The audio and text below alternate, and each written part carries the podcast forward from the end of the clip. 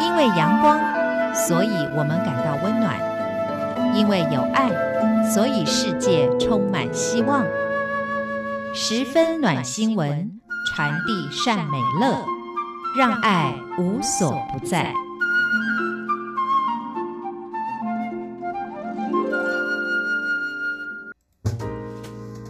欢迎您收听这一集的十分暖新闻，我是维珍。在这个单元当中，透过分享在全球各地正在真实发生、感动人心的故事，也希望借此对于我们自己的生活可以有更多的思考，甚至带来更多正向的力量。今天我们要介绍的呢，其实是延续上个礼拜的主题。在上周我们讲到非常多呢，透过自己的行动可以改变这个世界的孩子们。今天我们稍微的把年纪往上调一点点呢，要来谈到就。就是积极实践理想的青少年们，他们也让这个世界变得不一样。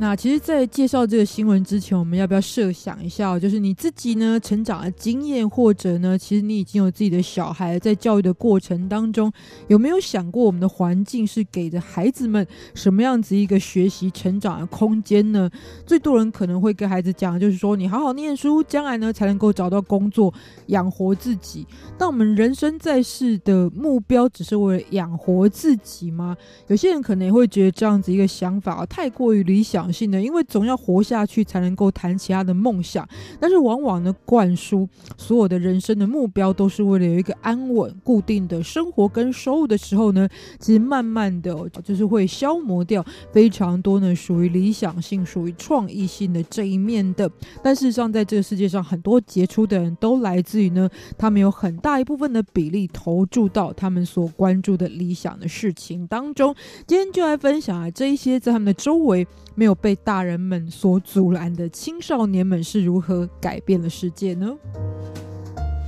好，现在介绍到这一位呢，是一个一九九六年出生在美国康乃狄克州的少女，叫做亚历山大·艾利克斯。那么她在周岁以前，其实本人就被诊断出患有神经细胞瘤，属于癌症的特殊疾病的类型。所以这个少女在四岁的时候呢，就是希望母亲帮助她开设一个饮料摊。虽然她自己是生病的病友，但是也是透过这一个病症的一个。经历呢，然后包含他在医院里面认识到很多同伴，那就希望能够筹集基金会，然后把基金会所赚到的钱的款项呢，可以给予医学界来研究这相关的病症。而后呢，他的母亲真的就帮他来进行这样子一个从小摊子开始呢，来获取募款的工作。那属于他的柠檬站基金会也真的成立了。从最初呢，只有两千美金左右的收入，到最后呢是，甚至成为一个有超过一百万美金规模的非盈利团体。那事实上，亚历山大在二零零四年八岁的时候呢，就因为这个疾病而过世了。不过，一直到今天，这个基金会仍然在持续运作，而且透过他们的基金呢所捐助，还包含在医学研究上的影响，那继续呢帮助许多罹患相关病症的儿童的家庭们呢，可以得到帮助。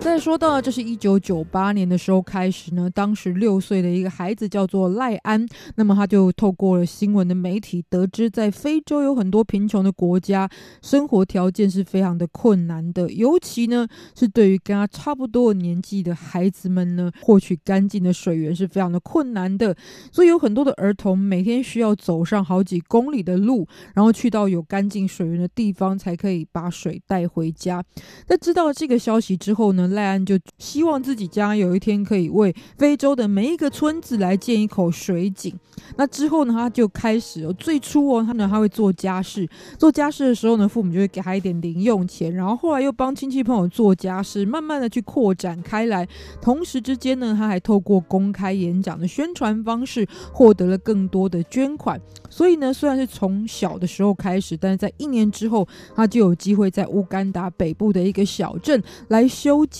他所提供的第一口井，之后呢，也就促成了安井基金会的诞生。那目前呢，赖安其实已经二十多岁了，而现在成绩呢是已经在非洲的十六个国家完成了六百六十七个项目，为超过七十二万人带来干净的水源，也提升他们健康的生活品质。好，所以说到小朋友有这样的想法就很不容易了，尤其呢有这样的想法之后还付诸实行。但付诸实行之后更不容易的是什么呢？第一个就是刚刚所说的，没有大人在旁边唱衰他，挡着他；第二个是呢，他还可以非常有耐心的，而且持续的做这一件事情。到现在呢，也看到这样子一个改变世界的成绩。当然呢，虽然我们以前讲过，可是还是有朋友也许会问说：我改变我自己最重要啊，改变世界，我又不会遇到那些人，会有什么差别吗？但是。事实上呢，就是人不会只单纯，因为人是群体的动物，我们不会只自己活下去，然后周边的一切都不会受到影响。就算我们出门的时候，也可以遇到很多生活条件可能没有我们好的人，然后我们自己、我们的亲友、我们的孩子们在跟他们互动的时候，是不是也会因为这样的贫穷或者是困境，而让我们自己周遭的亲友也受到伤害，或是？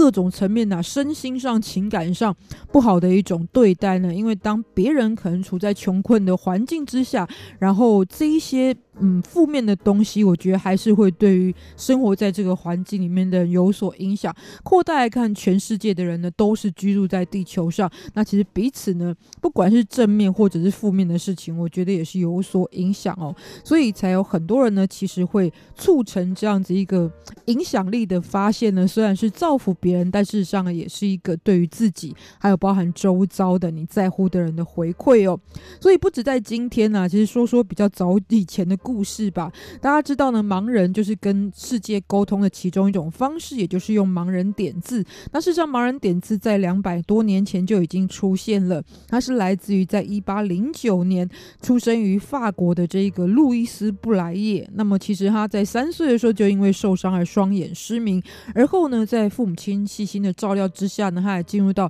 特殊教育的学校。所以当时呢，就利用本来是。军队在使用的这个点字的方式呢，后来他就发展成为了这个盲人点字的用法。那跟刚刚说到的有一个类似的地方，就是他本身虽然就是有此遭遇的人，但透过这个遭遇呢，他转化成为他生命当中不一样的力量。也就是呢，过去很多的盲人可能没有办法读书识字，然后跟外界沟通，但是他在青少年时期就发明了这一种。盲人的点字的文字的方式哦，让后来呢，其实非常多有类似遭遇的人呢，也可以继续透过这样子语言的方式呢，跟外界来表达自己的想法。那不过他在创造这件事情的时候，他也不过只是青少年而已。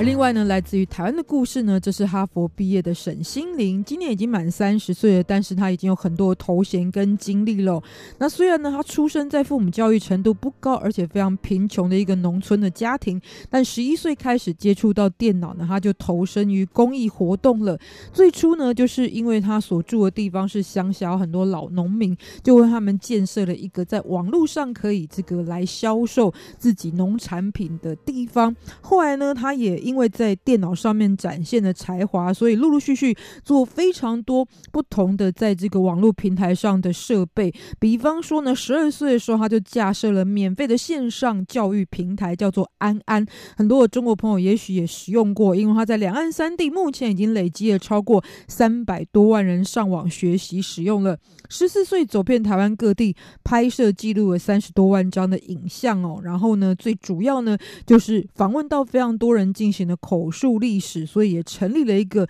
数位典藏的资料库，而且还受邀到全球各地演出。同时之间，他琢磨的部分真的非常多，包含有新著名的语言学习，然后捐赠服装给台湾的农民，还有非洲地区，所以有相当多、相当实质的行动。但虽然今年三十岁了，而且已经从美国哈佛大学毕业了，但最初最初的起步呢，也就是在他十二岁的时候开始，就是为家乡的贫困农民找。找到销售的出路哦，所以这样来看，从古至今呢，其实往往我们能不能够达到一个梦想跟理想呢，其实人们缺的不是钱，也不是科技，而是迈向理念的这种自由的空间，还有呢，你实际上的行动。那成人的经验呢，有时候反而是限制想象的包袱。所以，当我们周围有这么多充满理想性的孩子们，有时候多跟他们聊聊，你会发现自己对人生的也许原本已经非常的放弃的灰暗的部分，也会有不同的看法。有今天特别来跟大家分享，那不要忘记了下周同一时间也要继续收。